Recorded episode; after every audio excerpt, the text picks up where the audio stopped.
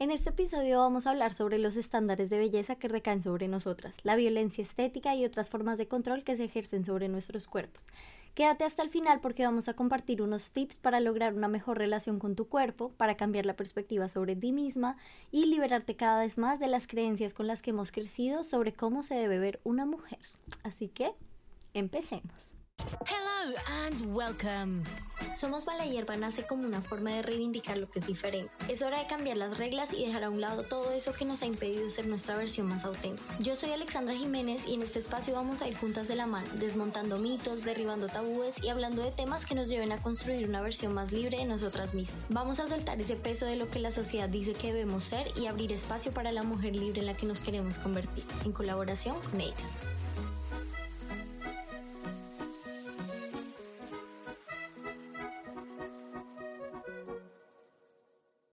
Hola, hola bebé, bienvenida, bienvenido y bienvenide a un nuevo episodio de Somos Mala Hierba. Bueno, este episodio lo voy a empezar con un quote espectacular de Glennon Doyle de su libro Indomable, porque siento que es un abrebocas perfecto para el tema que quiero que toquemos en este episodio. Y quiero que este episodio cause en ti lo mismo que te puede llegar a causar este quote. Te lo voy a leer.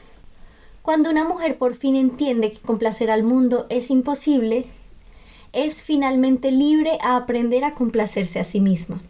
¿Mm? ¿Mm, mm, bueno, ahora sí vamos a empezar. Muchas de las cosas que vamos a hablar en este episodio serán un poco disruptivas porque vamos a desmantelar muchas creencias que nos enseñaron desde pequeñas y con las que hemos crecido y nos hemos acostumbrado a ellas. Todo con el fin de empezar este proceso de la aceptación, porque sí, es un proceso y la mejor forma de empezarlo es atacando las ideas base que alimentan las inseguridades y el conflicto que tenemos con nuestro cuerpo. Para conocer estas ideas base hay que tener muy claro los sistemas de control que existen en la sociedad. Por ejemplo, el capitalismo, el sistema patriarcal, el colonialismo, entre otros. Estos sistemas de opresión afectan en general, nos afectan a todos, pero en especial a nosotras las mujeres. Y déjame te cuento por qué. Primero te voy a contar qué es la violencia estética y cómo afecta nuestra autoestima. ¿Por qué es importante que aprendamos primero este concepto de la violencia estética? Porque la violencia estética es como la raíz del problema, por decirlo así, y entendiendo este concepto se nos van a abrir los ojos para muchas, muchas otras cosas de las que vamos a hablar en este podcast. Entonces te voy a contar. ¿Qué es la violencia estética? La violencia estética es esa presión social que nos exige encajar a toda costa en los estándares de belleza, sin importar que esto represente un riesgo para nuestra salud mental o para nuestra salud física. Los estándares de belleza, como los roles de género, nos afectan a mujeres y a hombres en diferente grado. Pero la violencia estética es única y exclusivamente dañina para las mujeres. ¿Por qué? Porque somos nosotras quienes nos vemos más presionadas a someternos a modificaciones estéticas invasivas para alcanzar los cánones de belleza, que realmente son imposibles. Y entre más imposibles, mejor, porque eh, de esto se beneficia el capitalismo, porque entre más busquemos la belleza, más pagamos por ella. Y como los estándares de belleza en general son algo tan cambiante, pues ahí estamos metidas, cambio tras cambio, o sea, estamos metidas en el ciclo sin fin los estándares de belleza de los años 2000 em, eran, por ejemplo, estar súper delgada, así tipo Kate Moss.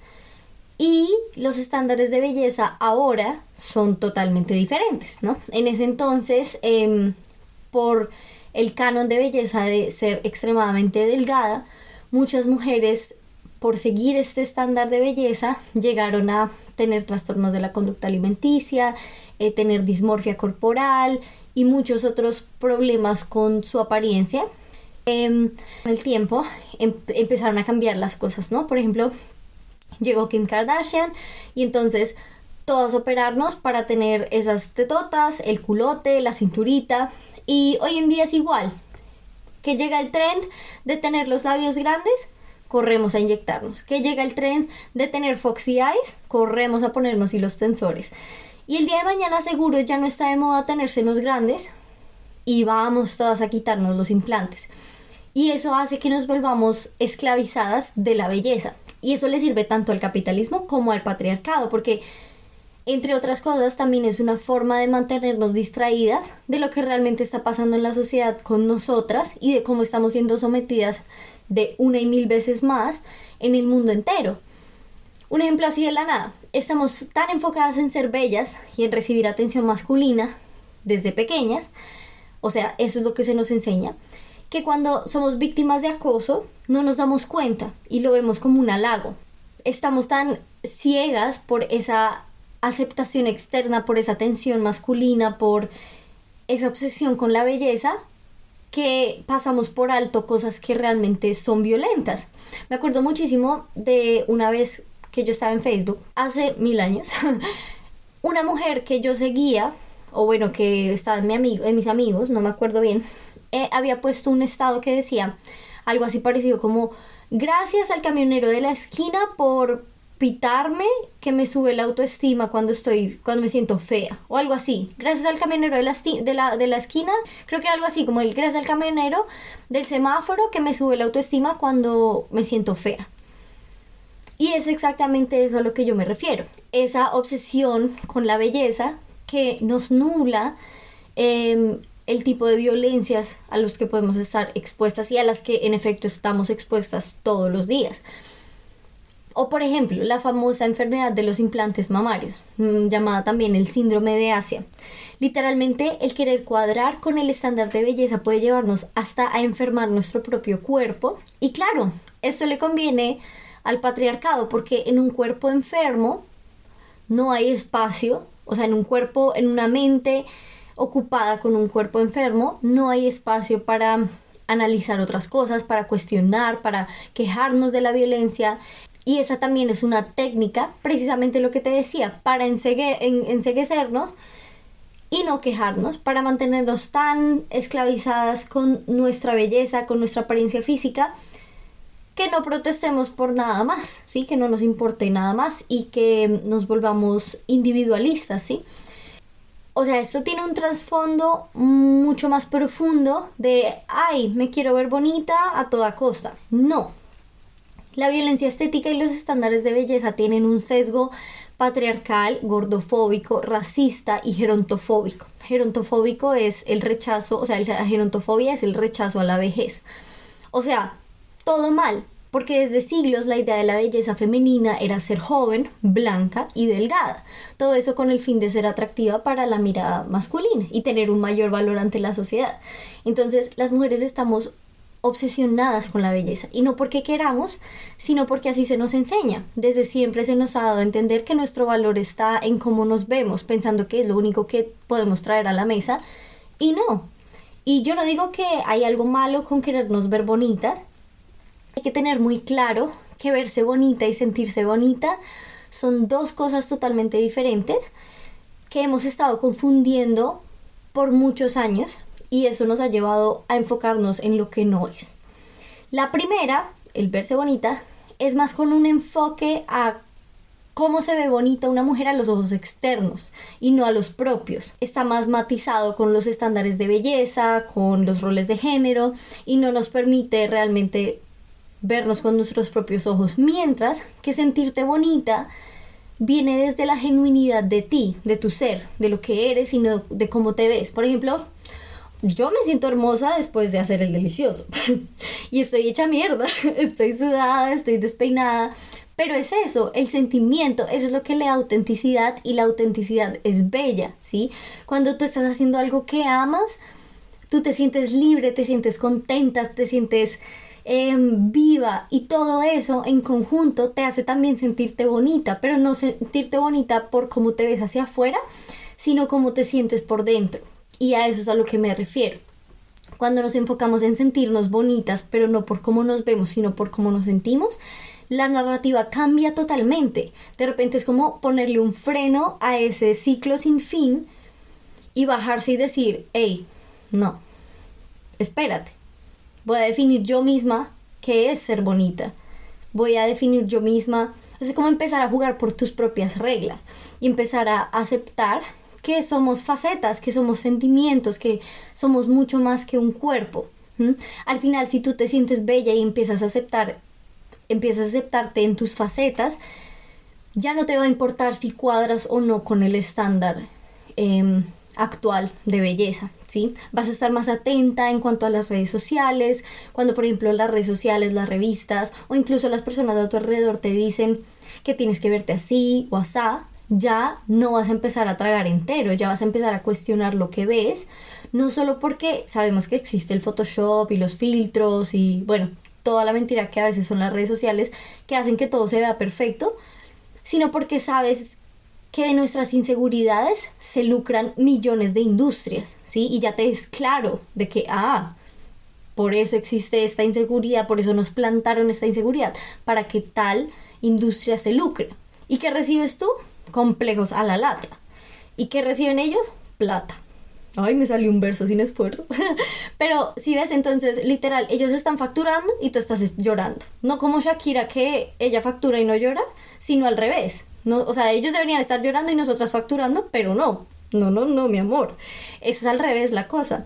Entonces, si hay una forma de detener esto, la violencia estética y la gordofobia, es esto. Saber de dónde vienen los sistemas que nos enseñan a no querernos y a no aceptarnos y a pensar que el problema siempre es nuestro cuerpo y ponerle un freno.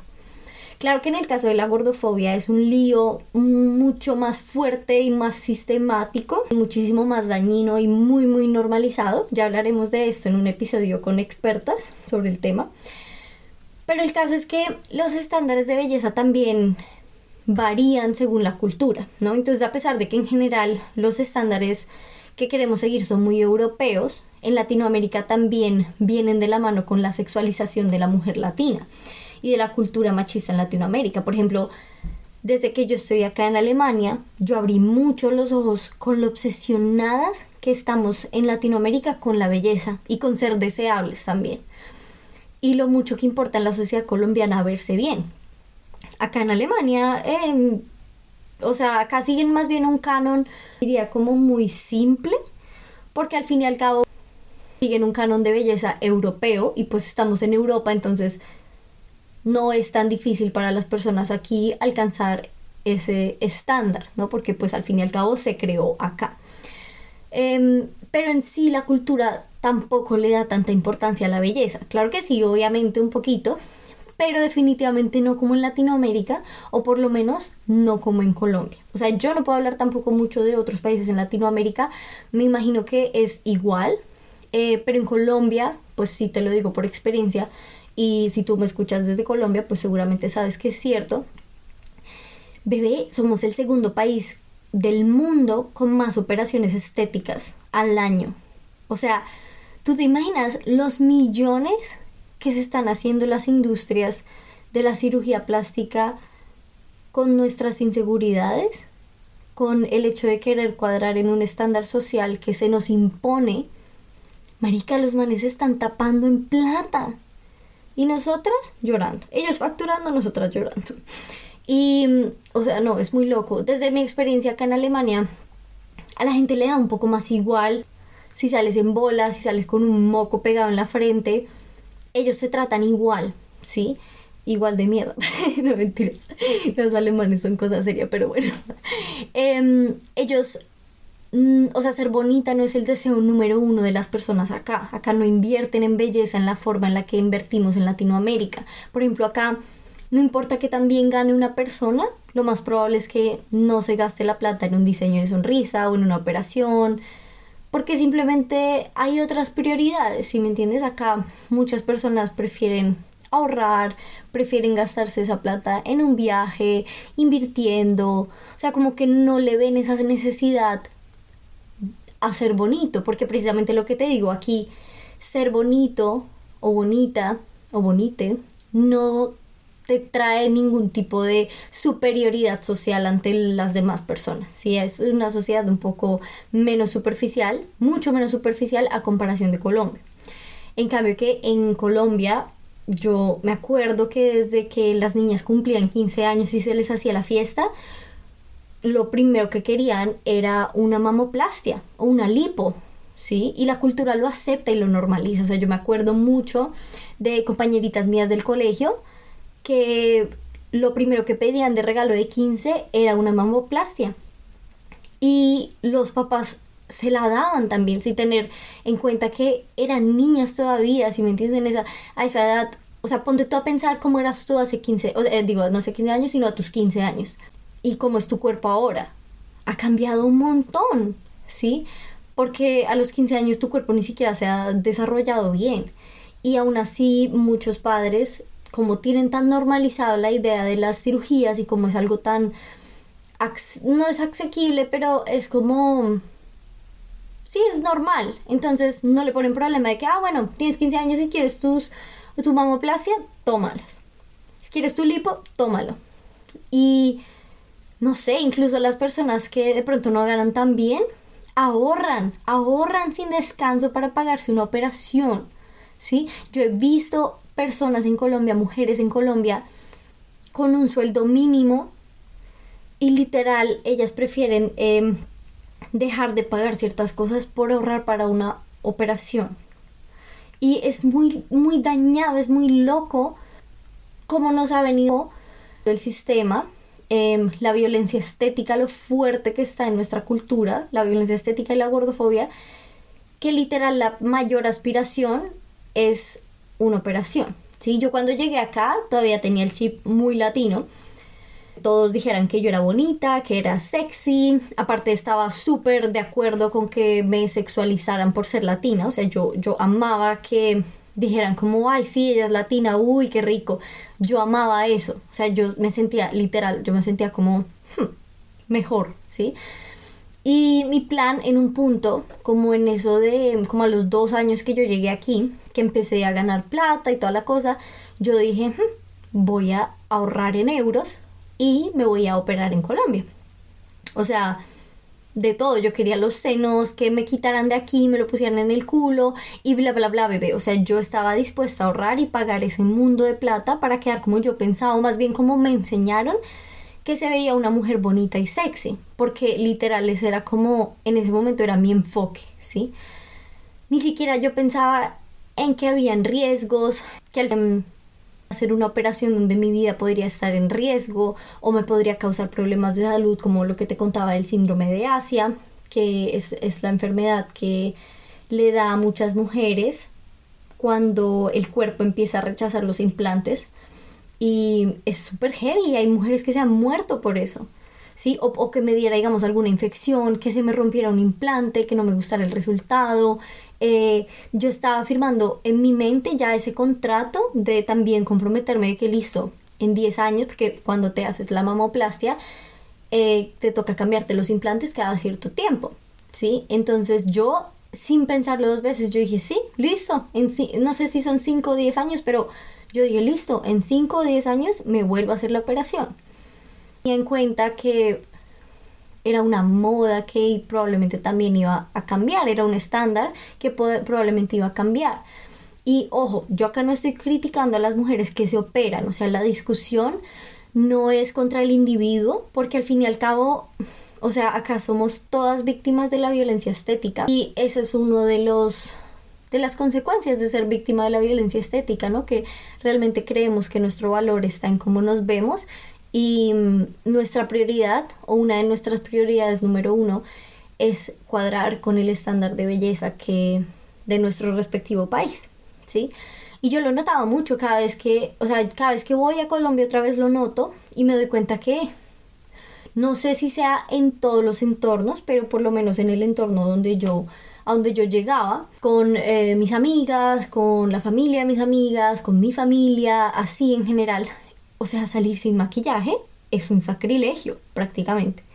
Siempre hay que estar súper arreglado para todo lado, no importa si te vas a cagar a la casa del vecino, hasta ahí, por si el vecino te ve, tienes que estar en perfecto estado. Siempre con esa presión de, de verse flacas, de tetas grandes, culo grande, que pues es el estándar de belleza colombiano. O sea, realmente se gira mucho en torno a cómo nos vemos, siempre queriendo competir también, siempre queriendo ser em, la más bonita del lugar, ¿sí? La, que más miradas atrape. Y es muy loco esto porque literal esto lo aprendemos tan chiquitas que es muy difícil ir deconstruyendo esto, pero realmente, como decía el quote que te leí arriba, en el momento en el que dejamos de querer complacer a todo el mundo, ¿sí? De, el momento en el que dejamos de querer ser físicamente esa versión que a todo el mundo se le acomoda, que a todo el mundo le gusta, es el momento en el que podemos parar y ver qué nos gusta a nosotras, qué es más importante para mí, realmente es tan importante ser bella o si para mí de pronto es más importante otras cosas, crecer emocionalmente, em, sentirme bien en mi cuerpo, sentirme bien conmigo misma. Em, es un momento que nos ayuda mucho a cuestionarnos, ¿no? Este, decir, hey, ya no voy a complacer a nadie más de afuera y voy a empezar a complacerme a mí, ¿sí? A mí me pasaba mucho cuando yo recién llegué acá y me empecé a dar cuenta que las cosas que yo consideraba bonitas, yo las considero, o sea, los, las facciones, em, en general, los aspectos físicos míos y de otros y de otras, yo los consideraba bonitos, pero porque estaba acostumbrada a que en mi entorno se considerara eso bonito. Pero cuando yo estuve aquí sola, que es una de las cosas bonitas también de, de migrar y de salir un poco del entorno, porque a veces cuando estás metida en el entorno es un poco más difícil ver qué son las cosas que no funcionan, porque como crecimos con eso, estamos, lo que te digo, estamos acostumbradas. Pero entonces el hecho de salir de, de esa cápsula y mirar desde afuera y también ver, otras culturas, ver cómo se viven en otros lados del mundo, cómo se perciben las mujeres, cómo se, perciben la, eh, se percibe la belleza en otros lados del mundo, ayuda mucho para que empecemos a ser mucho más objetivas. O sea, yo empecé a ser mucho más objetiva con las cosas que a mí me parecían bonitas y con el pasar de los años, ser bonita dejó de ser una prioridad en mi vida. Y no, o sea, a mí me fascina el maquillaje, me encanta. O sea, a mí me encanta ponerme eh, delineados así locos, que pintarme, que la boca, que no sé qué, que el contouring, que todo. A mí me fascina el maquillaje, pero si no me maquillo un día, está bien. Si salgo a la calle sin maquillar por una semana, si voy al trabajo sin maquillaje, está bien. Y entonces ahí yo me empecé a dar cuenta que igual me gusta, pero me gusta igual. igual me gusta, pero me gusta igual. Me gusta estar maquillada, pero me gusta igual estar sin maquillaje. Y no le veo absolutamente ningún problema, no me siento fea, no me siento menos. Y entonces ahí es donde nos damos cuenta si hacemos las cosas por presión social, por caer en este mandato de la violencia estética, o si hacemos las cosas porque realmente nos gusta. ¿Sí? O sea, yo estoy a favor de todo siempre y cuando seas la que decide porque a ti te gusta y estés consciente de que te gusta genuinamente y no por la opinión externa. Claro que obviamente todo lo que te digo aquí también suena como una utopía porque igual todo el tiempo estamos bombardeadas por el exterior de otra vez estándar de belleza, así es bonita, eso es feo, eso es lindo, hazte esto, quítate esto, ponte esto, es difícil, pero siento que es mejor encontrar formas de manejar lo externo para que lo tuyo interno esté intacto. ¿sí? Y eso es lo que viene ahora en el podcast. Te voy a dar unos tips que a mí personalmente y muchas mujeres que conozco, que aquí digamos en Colombia, digo aquí en Colombia, aquí en Alemania yo tengo amigas colombianas también y amigas latinas y siempre hablamos de eso, de cómo hemos cambiado desde que llegamos aquí y el choque también de cultura inverso cuando regresamos y nos damos cuenta aquí que, que somos realmente más que un cuerpo. Y entonces empezamos a cuestionar todo lo que nos dijeron y empezamos a crear nuestra propia identidad, nuestra propia idea si me entiendes? Yo conozco eh, mujeres que cuando estaban en Colombia trabajaban día a día por seguir el estándar de belleza al pie de la letra de lo que es una mujer colombiana eh, deseable, por decirlo así. Y ahora tú las ves aquí y ellas crearon su propia identidad, o sea, ya están libres de ese mandato social, ¿sí? Entonces tú las ves y si no se quieren maquillar, no se maquillan, si quieren salir en pijama, salen en pijama. Eh, no sé, es como, como que te quitas ese peso de encima de qué es lo que debe ser y cómo se debe ver una mujer y empiezas a ver cómo, me quiero sentir yo más bien como mujer, cómo me quiero percibir yo misma como mujer, ¿sí? Entonces, al final ya lo físico va quedando en segundo plano. Y lo importante es saber manejar estos impulsos externos para que sepamos filtrar. Si ¿sí? Haz de cuenta que nos ponemos un filtro en la mente y empezamos a cuestionar todo lo que vemos día a día y poco a poco ese filtro se vuelve cada vez más fuerte y más fuerte y más fuerte y va dejando entrar menos opiniones, menos estándares, menos mandatos sociales y eso es lo que realmente nos lleva a ser libres. Entonces te voy a dar unos tips para que tú llegues a este camino de la aceptación y lo empieces con una mente clara, ¿sí? Lo empieces con una visión clara de quién es la persona en la que tú te quieres convertir, cuál es esa mujer libre. Tú sabes que yo siempre te digo en todos los podcasts que hay una mujer libre dentro de ti y ella está ahí. Ella está ahí queriendo salir. Solo hay que dejarla salir, ¿sí? Y todo eso que está enfrente, en, encapsulando a esta mujer libre, son los roles de género, eh, los mandatos sociales, las, los estándares de belleza, eh, bueno, muchas otras desigualdades que hay socialmente, pero entonces, poquito a poquito, vamos a ir quitándole peso a esta cápsula para que esa cápsula se vaya abriendo y podamos alcanzar una versión de ti más libre en todos los sentidos, ¿sí? Pero siento que es muy importante este aspecto de la aceptación. Yo no te digo párate y mírate al espejo y dite que te amas y que no vas a querer nunca jamás volver a cambiar nada de ti. No, sería también una pendejada decirte eso porque eso sería estar romantizando el amor propio, romantizando todo y no, no se trata ahora de, de, llegar a amarnos. Vamos a primero empezar por aceptarnos. Vas a primero empezar por aceptarte como tú eres y para eso te voy a dejar aquí unos tips que a mí me han funcionado. Por si te sirven a ti también, espero que sí. Y aquí va. Tip número uno. Empieza a limpiar las redes sociales. Empieza a limpiar tus redes sociales. El algoritmo de Instagram a veces eh, se vuelve un poco tedioso o el algoritmo también de TikTok, que cuando tú ves una imagen que pronto no te gusta tanto y si la viste por dos o tres segundos, te la empieza a mostrar. Pero el algoritmo también te puede llegar a escuchar a ti. Tú coges el botoncito y le pones tran, no me interesa. Si tú ves la foto de una persona que te genera como un, detonante a los líos que tengas en cuanto a tu aceptación corporal. Coge esa vaina y pon no me interesa, plan, no me interesa, plan, con todo, ¿sí? Hasta que y entonces busquemos contenido que sí te que si te guste, ¿sí? Entonces dale like, dale like para que ese contenido te empiece a salir más y te quite eso que no quieres. También digamos como buscar esos referentes, que ese sería el tip número 2.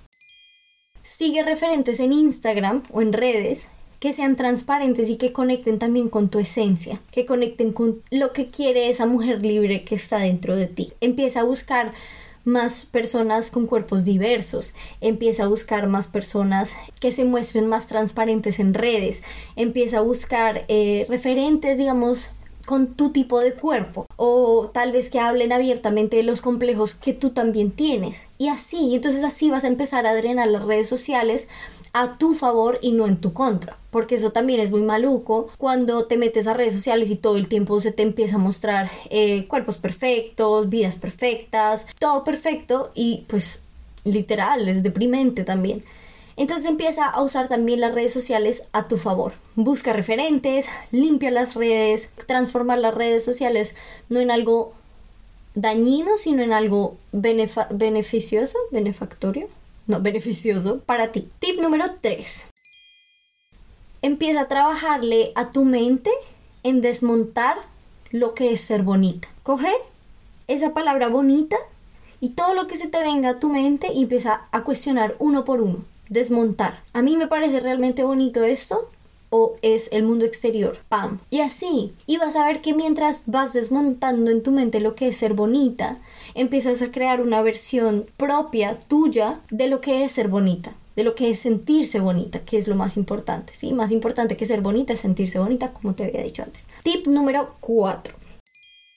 Enseña a las personas a tu alrededor a no opinar sobre cuerpos ajenos y también tú no opines sobre cuerpos ajenos, ¿sí?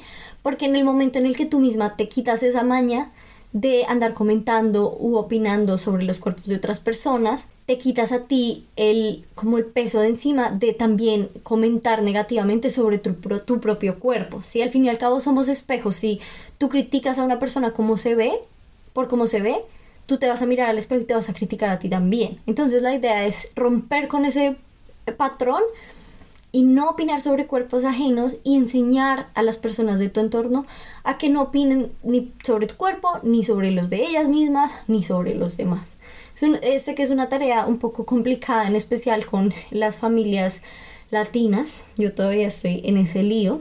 Pero em, lo más importante es eso, por lo menos que tu red cercana sepa que eso ya es un tema pasado de moda, que nadie lo debe tocar, nadie opina de cuerpos ajenos y nadie debería tampoco em, opinar sobre tu cuerpo. Tip número 5. Crea redes de apoyo genuinas. Crea redes, lo que te decía en el punto 4. Crea redes de apoyo donde tú te sientas segura, donde está muy claro que el cuerpo y la apariencia física no es un tema para tocar, ¿sí? Donde hagas otras cosas, enfócate más bien en sentir y no en cómo te ves, ¿sí? Y creando una red de apoyo genuina, eso es, es fácil, te lo digo, o sea, es fácil, porque cuando tú estás rodeada de personas que mm, tampoco opinan de cuerpos ajenos, que te quieren porque por como tú eres y sabes que no te van a criticar, em, si un día te ves de X o Y forma, quédate ahí, agárrate de esas redes de apoyo. Tip número 6. Deja de creer, o más bien sácate esa mentalidad impuesta de que tenemos que ser las más lindas de la habitación. Tenemos que acaparar las miradas de todo el mundo. Tenemos que ser el foco de atención de, para todos. Y no, no. Y también desmontar esa idea de que las mujeres somos em, competencia entre nosotras, que también es una creencia muy violenta creada por el patriarcado para ponernos en contra todas de todas y evitar que seamos más fuertes juntas, porque realmente juntas somos más fuertes. Y ya, esos eran todos los tips. Ah, no, mentiras, se me olvidó el último. El último es un poco el más difícil, creo yo, pero es quitarle la relevancia a ser bonita, ¿sí? Dejar que, o sea, tiene mucho que ver con todos los que te dije antes, pero creo que en el momento en el que te das cuenta de que ser bonita vale verga, literal, o sea, ser bonita da igual, igual, todas vamos para el mismo lugar cuando nos muramos, todas vamos para la vejez más adelante, todas vamos, no sé, la salud es más importante, la vida es más importante, disfrutar las cosas es más importante. La vida es muy corta para estar pensando todo el tiempo cómo nos vemos, si nos vemos bien, si nos perciben bonitas o no, o sea, la vida es muy corta para estar pensando todo el tiempo en eso. Creo que esas son las cosas que a mí me han ayudado mucho. Em, siento que no son cosas para nada físicas, sino 100% mentales, pero creo que son las herramientas perfectas para ir en contra un poco de todas las opiniones externas y todos los estándares de belleza a los que estamos expuestas con esto concluimos el episodio de hoy. Muchas gracias por haberme escuchado. Espero que te haya gustado. No se te olvide darle puntuación al podcast. Cuéntame qué escucha, eh, qué sientes, qué, qué sentiste, qué viviste. No sé, qué clic te hizo en la mente este episodio. Y nos vemos entonces el próximo miércoles en un nuevo episodio. Chao.